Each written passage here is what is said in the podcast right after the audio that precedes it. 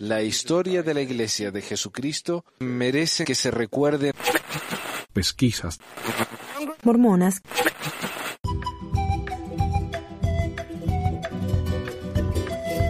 Hola a todos, bienvenidos a otra edición de Pesquisas Mormonas, les habla Manuel.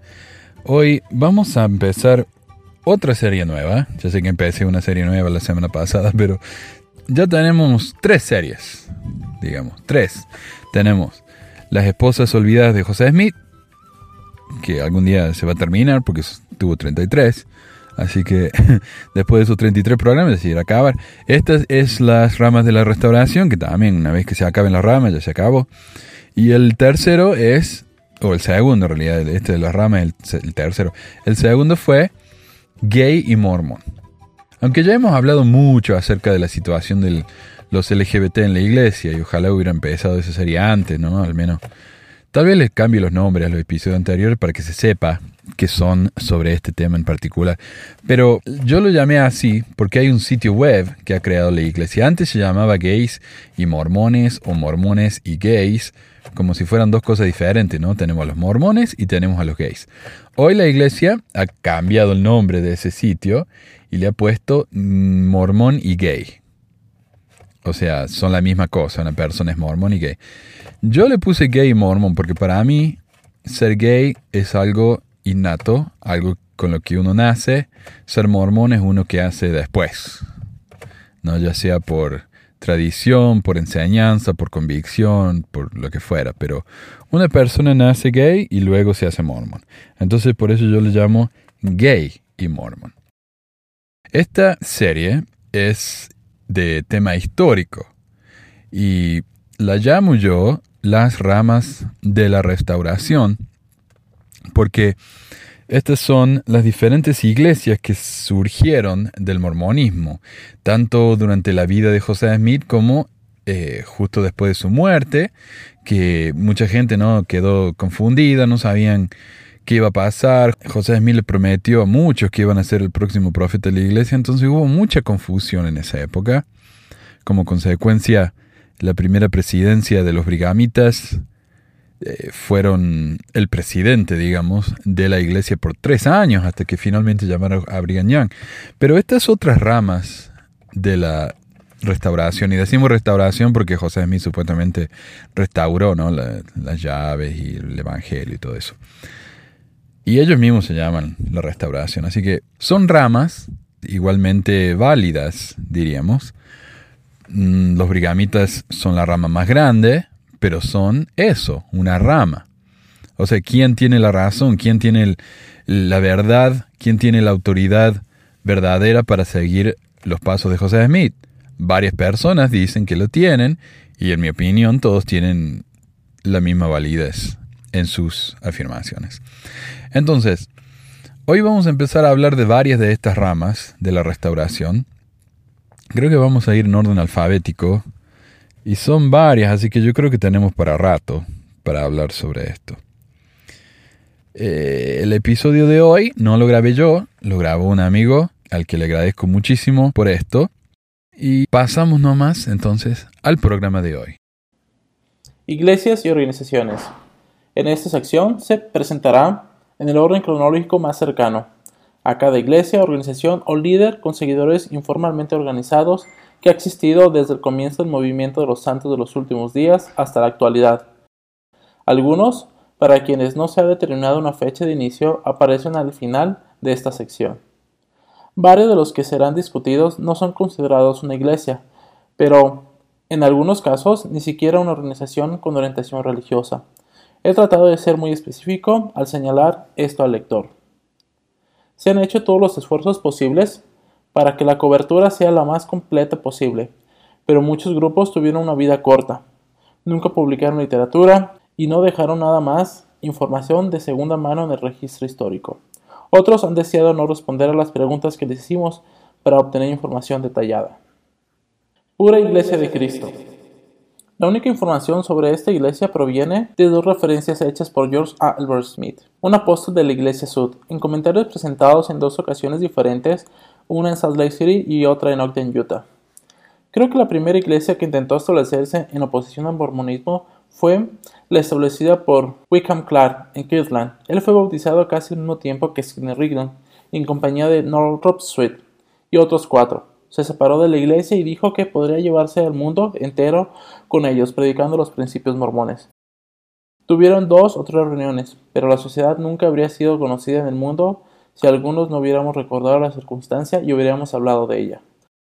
Cuando José Smith, el profeta, vino a instruir a, estos santos en relación con el verdadero espíritu y la manera de determinar el uno al otro en un corto periodo de tiempo, algunos de los que habían sido influenciados por esas faltas manifestaciones aposataron. Entre ellos estaba Wacom Clark.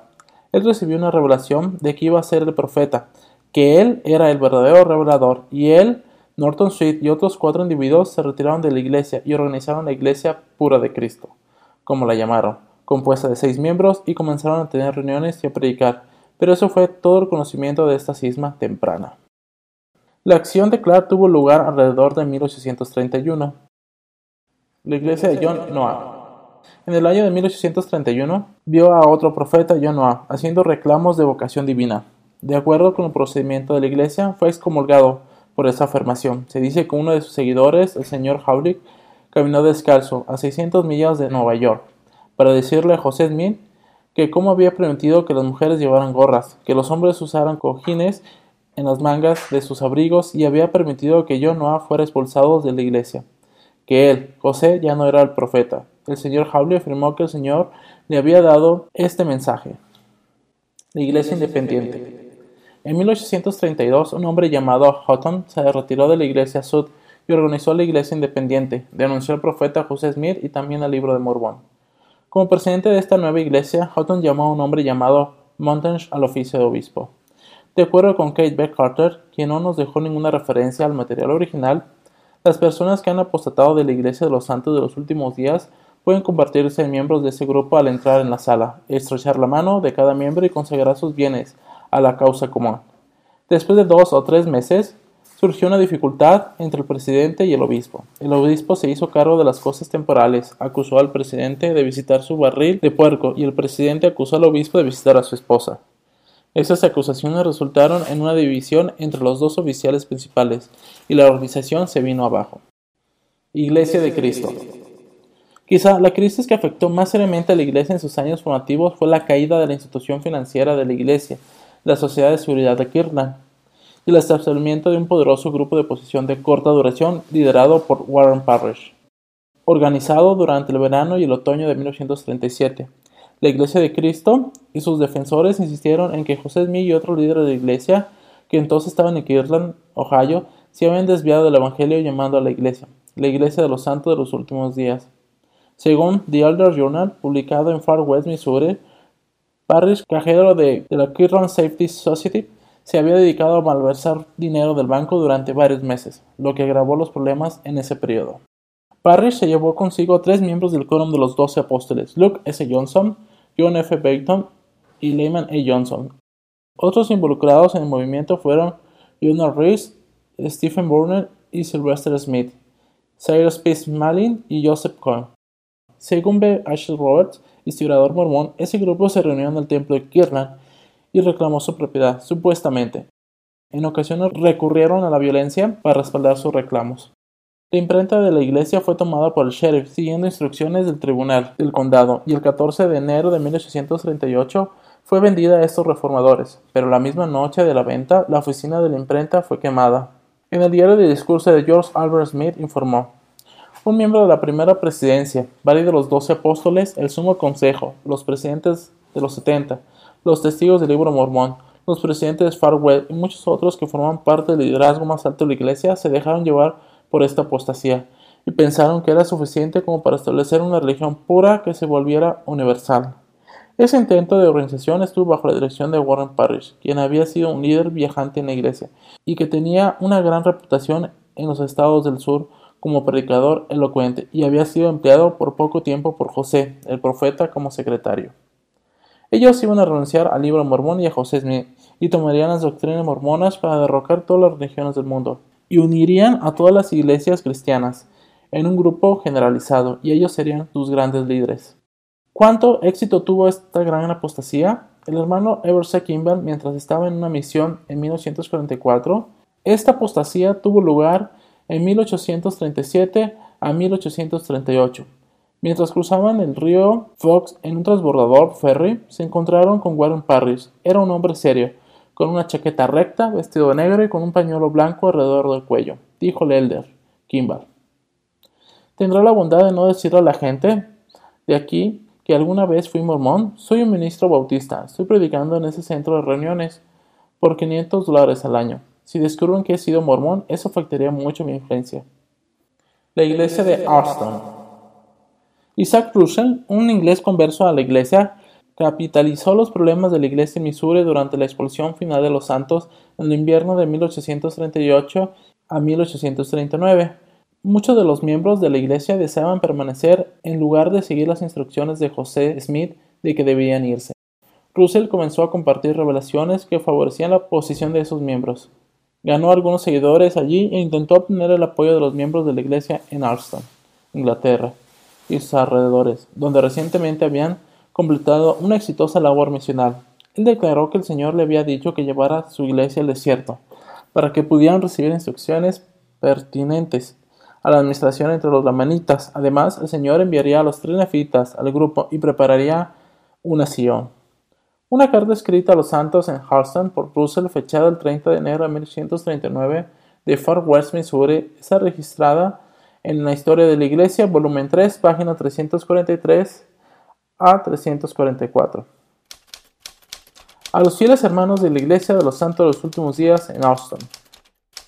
Queridos hermanos, puesto que la sabiduría solo se debe hablar entre aquellos que son sabios, les pido que no les lean esta carta más que a quienes entren en un pacto de guardar las cosas que se revelan. En esta carta en secreto de todo el mundo y de todas las iglesias, excepto las iglesias a las que yo mismo he ministrado, a saber, la iglesia en Alson y las ramas alrededor, a quienes he ministrado y a nadie más, y a nadie más que a los fieles entre ustedes, y o oh, al hombre o la mujer que rompa este pacto. Ahora los indios, que son los hijos de los nefitas y los lamanitas, los que habla el libro de Mormón, han sido conducidos por los gentiles a los límites occidentales de los Estados Unidos, como les dije, y ahora tienen que ser visitados por el Evangelio, porque el día de su redención ha llegado, y los gentiles que han llenado la medida de su iniquidad, y pronto serán cortados, porque han matado a la gente del Señor y disperso al resto. Y por los pecados del pueblo de Dios, ahora sufrirán que los gentiles los azoten de ciudad en ciudad y de lugar en lugar. Y poco de los miles de la iglesia de los santos de los últimos días recibirán una herencia en la tierra de la promesa, la cual ahora está en manos de nuestro enemigo, pero unos pocos permanecerán y serán purificados como el oro siete veces y refinado, y volverán a Sion con canciones de gozo eterno para edificar los viejos lugares desiertos que ahora están desolados. Ahora lo que tengo que revelar de sagrado y deben guardarlo con cuidado, porque no se me ha permitido revelarlo en lo absoluto a las iglesias en esta tierra, debido a su maldad e incredulidad.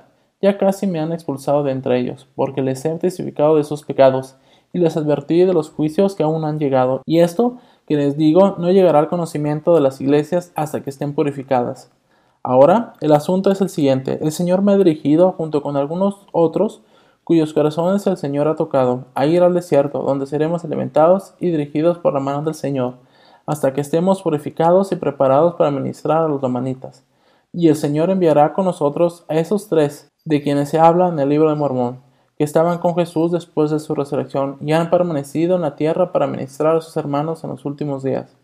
Por lo tanto, Dios nos envía antes para preparar un lugar para ustedes y para el resto, que sobrevivirá a los juicios que ahora vienen sobre la iglesia de los santos de los últimos días, para purificarlos porque somos enviados a preparar una Sion, como José fue enviado antes a Egipto, una ciudad de paz y un lugar de refugio para que puedan esconderse con nosotros y con todos los santos en el debido tiempo del Señor antes de que su indignación destruya las naciones. Estas cosas son maravillosas ante nuestros ojos, porque grande es la obra del Señor que Él va a lograr. Toda esta tierra será redimida por la mano de los lamanitas, y habrá lugar para ustedes cuando vuelvan a saber de mí. Permanezcan donde están y estén sujetos a los poderes que existen entre ustedes en la iglesia. Guarden diligentemente las cosas que le he enseñado, y cuando lean esto, consúltense por mí, porque aunque no me vean por algunos años, sin embargo, Muchos de ustedes que continúan siendo fieles me verán otra vez, y será en el día de su liberación. Oren por mí siempre, y tengan la seguridad de que no los olvidaré. A la gracia de Dios los encomiendo en Cristo. Amén. Isaac Russell. Postdata. Todavía no hemos ido al desierto, pero iremos cuando el Señor designe el tiempo. Si oyen que he apostatado, no lo crean, porque estoy haciendo el trabajo del Señor. La Iglesia de Jesucristo, la novia, la esposa del Cordero.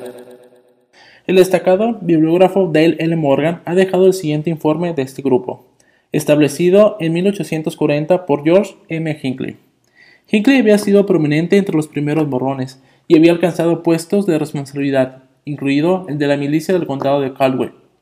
Cuando los santos fueron sitiados por la milicia del estado de Missouri en octubre de 1838, a él le tocó negociar la rendición. Desde entonces los santos lo, lo han considerado como un Benedict Arnold, Benedict Arnold fue un general estadounidense que se pasó al bando británico durante la Guerra de la Independencia de los Estados Unidos, por lo que es considerado un ejemplo de traición. Pero su propia opinión era de que se había convertido en un chivo expiatorio. Y su versión de la historia, impresa en Design en agosto de 1844, ha recibido suficiente atención.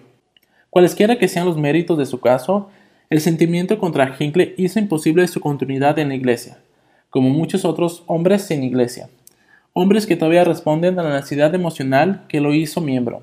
Hinckley creó su propia organización, en efecto, y este es un fenómeno familiar en la historia de los mormones. Su iglesia era la fe mormona, pero con el libro de Mormón, José Smith y sus revelaciones extirpadas. Hinckley nombró a esta fe la iglesia de Jesucristo, la novia, la esposa del Cordero, y se dice que la fecha de su organización fue el 24 de junio de 1840. La primera conferencia se celebró en Moscow, condado de Muscatin, Iowa, el 20 de noviembre de 1842, con reuniones posteriores el 14 de abril, el 17 de junio, el 14 de julio y el 16 de septiembre de 1843. Todo esto aparentemente en Moscú y una sexta conferencia en Buffalo, condado de Scott Lowan. El 24 de junio de 1844, a partir de entonces, la sede se mantuvo en Buffalo. Lo delicado que fueron las distinciones que dieron identidades separadas a tantas de las iglesias mormonas menores se demuestra por el efecto que la muerte de José Smith tuvo sobre la iglesia de Hinckley. Un viejo amigo del señor Rigdon, él se sintió inmediatamente atraído por la nueva iglesia de Rigdon, erigió en Pittsburgh por invitación de Rigdon y por autorización de su propia organización. Hinckley asistió a la conferencia rignonita de abril de 1845. La función de las dos organizaciones siguió, aunque una conferencia separada de la iglesia de Hinckley se sostuvo en una fecha tan tardía como el 16 de junio de 1845. Al final, resultó que la iglesia rignonita tuvo una vida aún más corta que la iglesia de Jesucristo, la esposa de la novia del Cordero aunque una facción continuó en Buffalo después de que la organización central había muerto.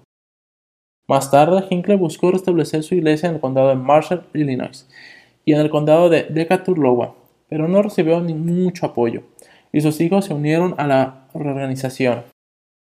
En la página 123 de la misma publicación, Morgan revisó la única contribución bibliográfica conocida de la iglesia de George M. Hinckley, una revista llamada The Insight publicado en Buffalo, condado de Scott Lowa.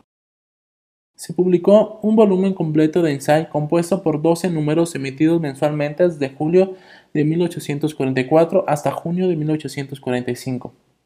Cada ejemplar estaba compuesto por 16 páginas con paginación acumulada por un total de 192 páginas. El primer número estaba fechado 15 de julio, pero a partir de entonces Insight solo estaba fechado por mes. Inicialmente los editores fueron George M. Hinckley y William M. McLellan, con McLellan como editor. El documento había dedicarse a la difusión de los principios y puntos de vista religiosos de la Iglesia de Jesucristo, la esposa de la novia y el cordero. En agosto, Isaiah Patterson fue nombrado impresor, con el número de octubre. Después, una disputa con McLellan, Hinckley se convirtió en el editor único. El discurso de despedida de McLellan aparece en este número. En noviembre, Foreman se convirtió en coeditor de Hinckley, aunque no era miembro de la iglesia. Durante las ausencias de Hinckley, que fueron frecuentes, Foreman se desempeñó como editor, y cuando en junio de 1845 se anunció la suspensión de Ensign, Hinckley notificó que le había vendido su interés de la imprenta Foreman.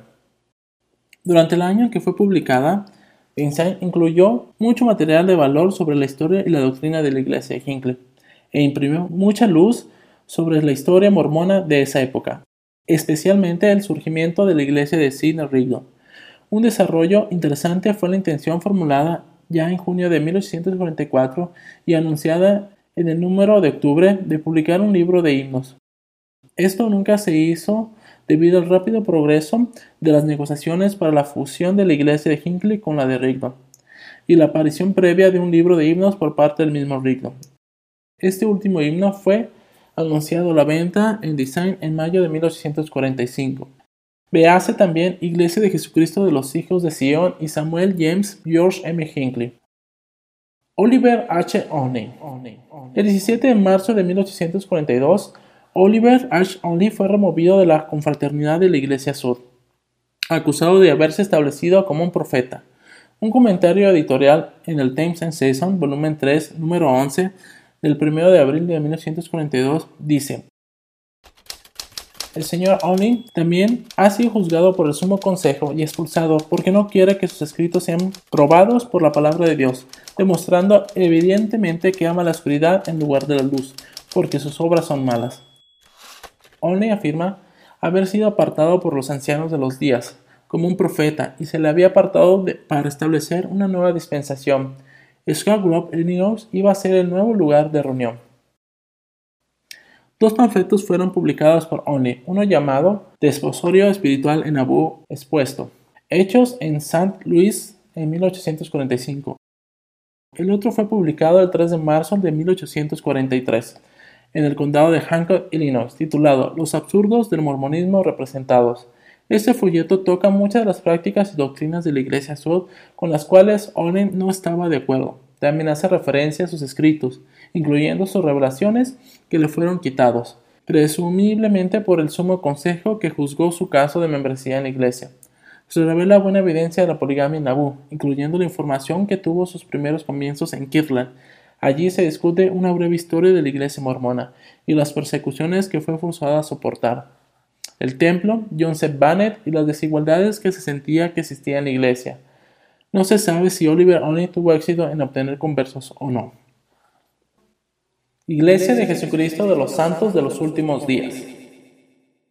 Francis Gladden Bishop había sido excomulgado de la Iglesia Sud en 1835, luego restaurado a la confraternidad completa, solo para ser excomulgado nuevamente en 1842 en Abu, bajo la acusación de haber recibido y enseñado revelaciones que no eran consistentes con las enseñanzas de la Iglesia.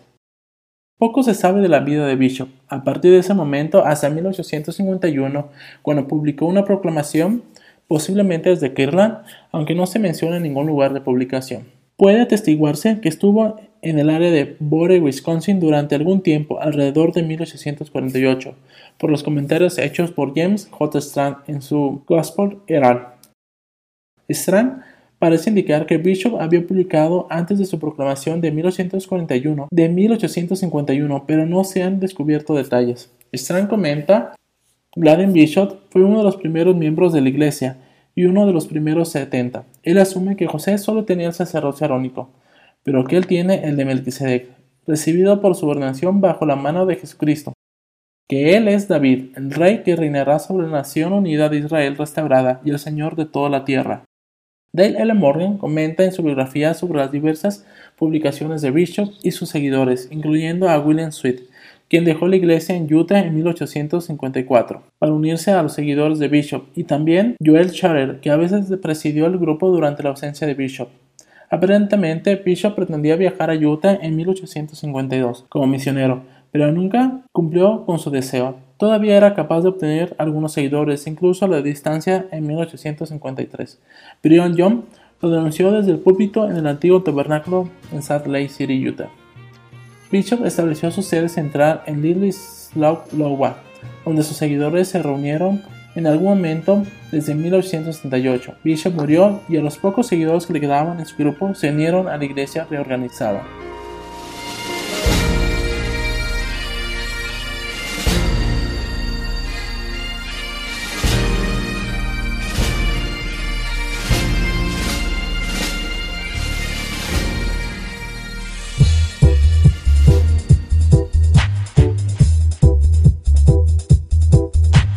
Gracias por escuchar esta edición de Pesquisas Mormonas. No se olvide de visitar nuestro website en pesquisasmormonas.com o pesmor.com y nuestro blog en pesquisasmormonas.org o pesmor.org. También tenemos un grupo de Facebook donde la discusión siempre es animada y si tiene un comentario, pregunta o hate mail, puede enviarlo a manuel.pesquisasmormonas.com. Y si por alguna razón ha abandonado la iglesia y ya no sabe qué hacer con todos esos miles de dólares extras, ahora que ya no paga el diezmo, le agradeceríamos si nos envía uno o dos dólares por medio de Patreon en patreon.com barra pesquisas mormonas o en paypal.me barra pesquisas mormonas para ayudarnos a cubrir los gastos de domain y hosting del podcast.